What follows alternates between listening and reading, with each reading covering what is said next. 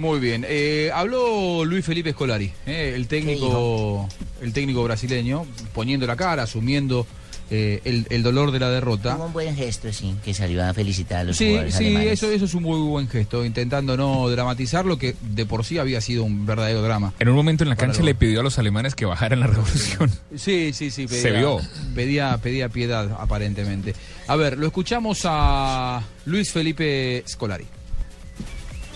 Mensagem ao- aos torcedores do Brasil, ao povo do Brasil, é que nós fizemos e tentamos fazer aquilo que tínhamos condições, demos aquilo que achamos que, foi que é o nosso melhor e perdemos para uma grande equipe que teve a qualidade de em seis minutos ou sete minutos definir o jogo com três, quatro gols em- de forma fantástica. Ah, deu, eu posso dizer que deu um, uma pane depois do primeiro gol e aquilo com a qualidade dessa equipe que vem sendo trabalhada há bastante tempo, eh, eles aproveitaram de uma forma que nós não tínhamos mais condições de reagir.